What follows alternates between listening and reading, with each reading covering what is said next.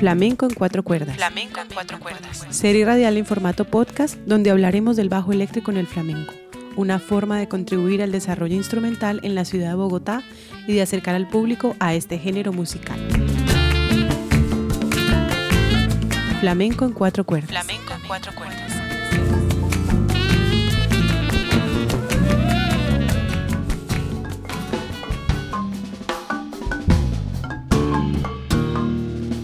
Bienvenidos a Flamenco en cuatro cuerdas, una serie radial dedicada al bajo eléctrico en el flamenco y su desarrollo no solo en escenarios españoles, sino colombianos, especialmente en Bogotá.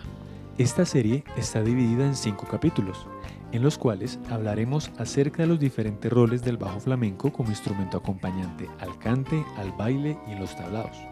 También compartiremos un poco de historia acerca de sus mayores exponentes, entre muchos más temas.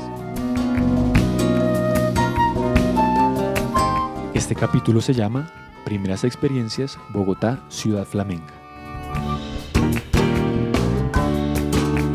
Cuando uno escucha por primera vez flamenco, generalmente piensa en España, en el sonido de la guitarra de Paco de Lucía, en el baile, en fin, en muchos elementos que relacionamos con la música que viene de la península ibérica. Pero ¿a qué va todo esto? Es porque el flamenco, a pesar de ser considerado como un símbolo español, es uno de los tantos y diversos géneros musicales que existen allá. Mejor dicho, para que usted me entienda, es como hablar de la cumbia en Colombia, que si bien es un género representativo de nuestro país, solo es una pequeña parte de un gran universo musical que poseemos. A Bogotá, ciudad que reúne prácticamente a todas las regiones del país, culturalmente hablando, claro, también llegó el flamenco y la música española. Estas empezaron a desarrollarse de la mano del baile. La música en vivo o en directo se mezclaba con discos y grabaciones. Pero escuchemos mejor a Juan Ricardo Martínez, bailador colombiano y director de la compañía Flamenca Triana, quien nos cuenta cómo vivió este proceso. Ya estando aquí en el 99, estaba ya el grupo Raíces Flamenca, pero salían muy costosos al contratar música, entonces todo lo hicimos es, mm, con pistas. Eso se trabajaba era sobre cassette, imagínate. Con cassette y, y, y no, si ya estaba el CD. Nosotros empezamos a trabajar con Steve Es un grupo que Iván Liceaga, que tocaba muy bien la percusión, él ahora está en Costa Rica, tenía un hermano que tocaba, que toca la guitarra y un flautista. Nosotros los poníamos en el intermedio a ellos y al final eh, hacían un poquito de bulería y nosotros salíamos y hacíamos una patadita por bulería. La verdad es que toda esta generación, pues la generación de, te digo mía, solamente hasta Paola Escobar que llegó en 98 de Madrid, ella ya pues se conoció con Alexander, había un cantador que no me acuerdo cómo se llama y uno que le llamaban Cholito que tocaba la guitarra. Entonces ellos hacían, creo que combinado, el trabajo de pista con guitarra. Y después de eso pues prácticamente todo el mundo ha trabajado con pista. Cuando empezó la cuestión de la guitarra, de la gente a tocar guitarra. Creo que, bueno, ya con la llegada de, Paola, que tuvo la fortuna, que aquí vino el ballet español de La Habana en el 94. Después de eso, yo creo que en el 2000, aquí ya llegó Criset con ese ballet español de La Habana, que venía con Toño y ella se quedó acá, nosotros le abrimos las puertas a ella.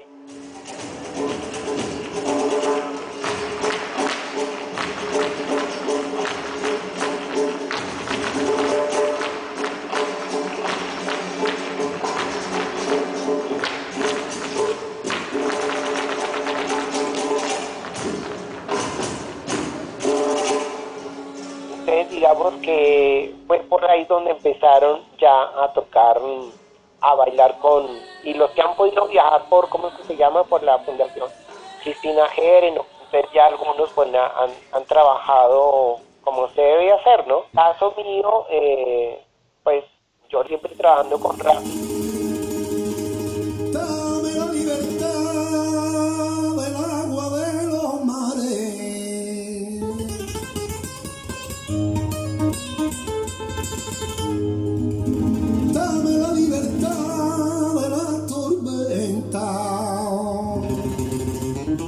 La bailaora Yuni Zárate, quien desde el año 1982 bailaba flamenco y clásico español, nos habla sobre su maestra Marga Soler y las apariciones de música en vivo acompañando al baile y al cante. Yo empecé en el año 82 y ya habían unos flamencos acá que era Marga Soler, Luis Gallardo y en la guitarra eh, Bernardo Sánchez y un, un, guitarrista peruano que era el maestro Mario Bustinza. Siempre pues era guitarra, cante y baile y Marga Soler lo que te digo tenía las cuevas del Sacromonte y ahí la música era en vivo y ella tenía su guitarrista, bailadores y todo, todo era en vivo.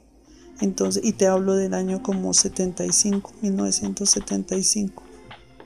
E, e, ella fue la que hizo música en vivo desde, desde entonces. La inclusión del bajo en este momento mm, yo no la he visto. No la he visto porque siempre he visto que es guitarra, cajón, cante y baile. Eso es lo que más se ve. Y muchas veces que algunos mm, le meten flauta o sí, máximo flauta y eso realmente ya no es porque hacen es canción española pero yo no, el bajo, la verdad, solamente alborear. Si tú quieres bailar la con la pata atrás, si quieres saber. Es curioso que la mayoría de los intérpretes de flamenco, músicos y bailadores, empezaron su camino en el folclore español y no precisamente en un tablado. Hablando específicamente del bajo flamenco, es importante mencionar que a diferencia del baile, el cante o el toque de la guitarra, es un instrumento relativamente joven. Su aparición en España se dio aproximadamente entre los años 70 y 80. En Bogotá, desde el año 1975 ya se interpretaba el bajo en repertorios de música española, pero aún no existía en el formato de flamenco. Por ahora, quiero que escuchen al maestro Edgardo Pedraza, músico bajista y uno de los primeros intérpretes del bajo eléctrico en el flamenco en Bogotá. Bueno, yo soy colombiano, llevo 45 años tocando el bajo y mm, acerca de mi recorrido en la música, en los 80 tuve oportunidad de tocar con los muy buenos grupos de esta ciudad y de este país. Eh, fui músico de acompañamiento de show, toqué con La Negra Grande, y con muchos otros artistas, de hecho algunos españoles, tuve oportunidad de acompañar a Lolita en sus buenas épocas, alguna vez en un show de Lola Flores y en esa oportunidad tuve oportunidad de conocer a Antonio González, que tengo entendido es uno de los de las personas muy importantes en la rumba flamenca. ¿Cómo llegaste a, a, tocar este género? Esto se dio a raíz de la oportunidad que tuve de tocar en la Tuna Real y ahí había un, una especie de show de, de, flamenco comercial, ¿no? Pero ahí ya empecé a conocer Gypsy Kings, eh, siempre así, y ya después sí me interesé en el camarón, en el tomatito, en la niña Pastori. En esa época no había muchos bajistas de flamenco, yo me preocupé por estudiar mucho, además venía de tocar jazz y hubo una cuestión muy muy importante que fue ese concierto que hizo Chick Corea en Barcelona con Carles Benavén, Jorge Pardo, el Piraña, entonces ahí creo que ese fue una influencia bien bien importante para mí.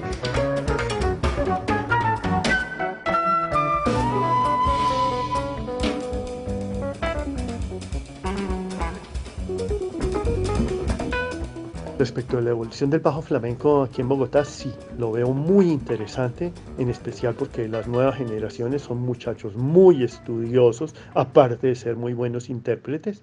Y sí, sí, sí, veo que están aportando muchísimo, en especial al sonido moderno. Ahí yo hice eh, tengo una anotación bien, bien importante. Yo, como venía del jazz, yo ya venía tocando el bajo fretless, que pienso que es muy importante respecto al sonido que da en los glisados y el color del bajo fretless es muy diferente, ese sonido pastoso le da un encanto muy especial cuando se toca flamenco con el fretless en especial. Para el caso yo uso un Jazz Bass fretless del 74. Yesid de la Rivera, músico guitarrista e investigador bogotano, habla desde su experiencia acerca del crecimiento del flamenco en Bogotá y de la participación de algunos bajistas interpretando este género. La evolución en, Bogotá ha sido por medio de, academias de danza. En ese entonces Cuando mi interés por el flamenco empecé a reconocer la academia de Tito Montes, Juan Ricardo, la academia de EFA Danza, actualmente Flamenco Bogotá, la academia de Griset Damas, la academia de baile flamenco de Paola Escobar. También empecé a tener conocimiento de un grupo de personas que hacían flamenco en las temporadas taurinas, como Javier Peña, Rafi Gómez, Andrés Ale, Alex Jordan, Ansor Mancipe, Clara Rosso. Entonces la evolución del, del flamenco estaba de la mano por, por, las academias y por los músicos que hacían estas temporadas. Y en esa evolución del flamenco recuerdo que se presentó un evento que se llamó Flamenco 24 Horas, organizado por la Secretaría de Cultura de Bogotá. Ese evento fue bastante importante, donde interactuaron músicos, bailadores, poniendo en escena el flamenco un poco más moderno. Conozco intérpretes de bajo que flamenco, que se llama Diego Andrés Cruz Lora. Él estuvo en el ensamble de Amar Sarmiento.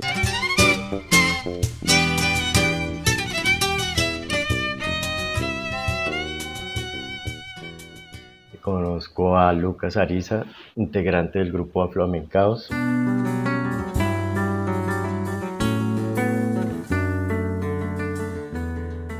Alborea con Nico Torres. Por su parte, Rafi Gómez, guitarrista y cantador granaíno, radicado en Colombia, resalta el trabajo de la nueva generación que interpreta flamenco en el país.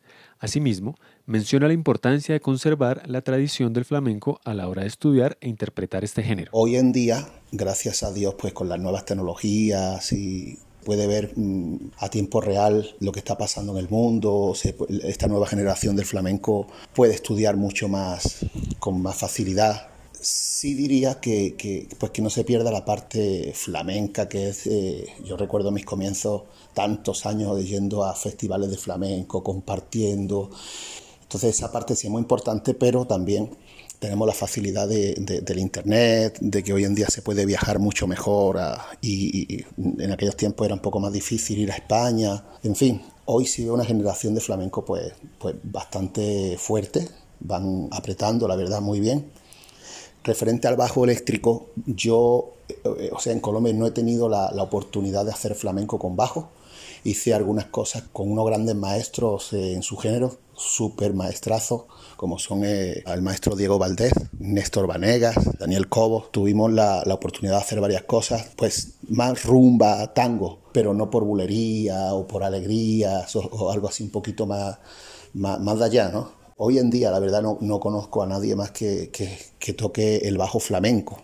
Entonces, si se puede llevar el, el, bajo a, a ya digo, una alegría, por supuesto, bulerías, tangos, pero también se podría llevar a unos tarantos, eh, no sé, sobre todo más rítmicos, incluso, no sé, una, una solea por bulería también estaría muy bonito con el bajo.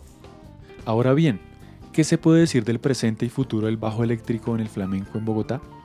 Sin duda, es un instrumento que aparece cada vez más en los acompañamientos al cante o al baile, desarrollando una sonoridad que busca complementar al flamenco sus exponentes no paran de explorar diferentes técnicas, todo esto con el objetivo principal de aportar nuevos sonidos a esta música.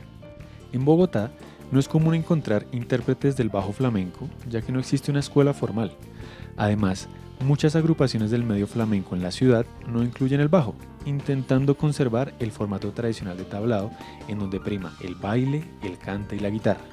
Pero escuchemos a la bailadora Silvana Reyes, directora de Reyes Díaz Flamenco, quien nos cuenta acerca de esto. En mi época estaban, y como que eran los que más trabajaron con flamenco tradicional, Ansor Mancipe y Clara Rosso. Eh, también estaba un guitarrista que se llama Mario Martínez, que hoy en día está en Bucaramanga, con el que también trabajé mucho. Él estudió en la misma escuela que yo en España, la Fundación Cristina Geren, y sabía muy bien también eh, pues el funcionamiento del, del, flamenco, en lo rítmico, en lo armónico, en los palos, en el baile. Después llegó Diego Bejarano, que se formó en México, es colombiano, pero se formó en el flamenco en México. Y últimamente pues ha habido una generación nueva, afortunadamente, que, de músicos que conocen flamenco con los que se puede trabajar y hablar del mismo lenguaje, como Juan, como Yanko, como Vanessa que empezó a cantar, Vanessa Moreno, eh, Andreina, Natalie, Nico, aquí en Casa Valhalla los chicos. Y la inclusión del bajo eléctrico acá en Bogotá, yo trabajé con un grupo que se llama Aflamencados de Yesid de la Ribera y tenía, hacían algo como con jazz flamenco y había algo de baile. Yo estuve ahí un tiempo trabajando con ellos, el bajista de la Lucas Ariza. Y digamos que un tiempo no fue muy bien porque también era una propuesta muy nueva en, en la parte de la música acá, esa fusión de flamenco con, con ritmos diferentes, visto desde no desde el baile, sino pues de la parte musical. Y Javier Andrés Mesa, ¿no? Pero siempre son pues músicos buenísimos que están ahí como cercanos al flamenco, pero que no se dedican pues 100% porque nadie puede eh, por la cantidad de trabajo que poquito que hay. pero pues creo que sí es importante tener esos aliados acá y que se sumen y que se sumen al sonido que le, que le dan al flamenco. El maestro Edgardo fue uno de los primeros intérpretes y precursores del bajo flamenco en Bogotá. Para el año 2008, el guitarrista Amar Sarmiento incluye en sus actuaciones al bajista Diego Andrés Cruz Lora. En el año 2010 aproximadamente hizo su aparición el músico Lucas Ariza con el grupo Aflamencados. Hoy en día se reconocen en el medio algunos bajistas interesados en la investigación e interpretación de esta música, tales como Javier Andrés Mesa, bajista de la reconocida agrupación Guafa Trío, y quien les habla Nicolás Torres, director y compositor del proyecto Ente Jazz Flamenco.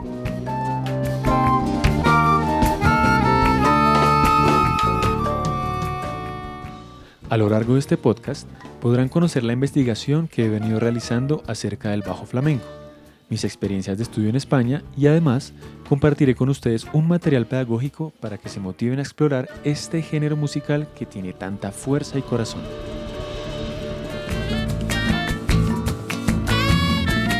Esto fue Flamenco en cuatro cuerdas, serie radial acerca de la investigación el bajo eléctrico en el flamenco.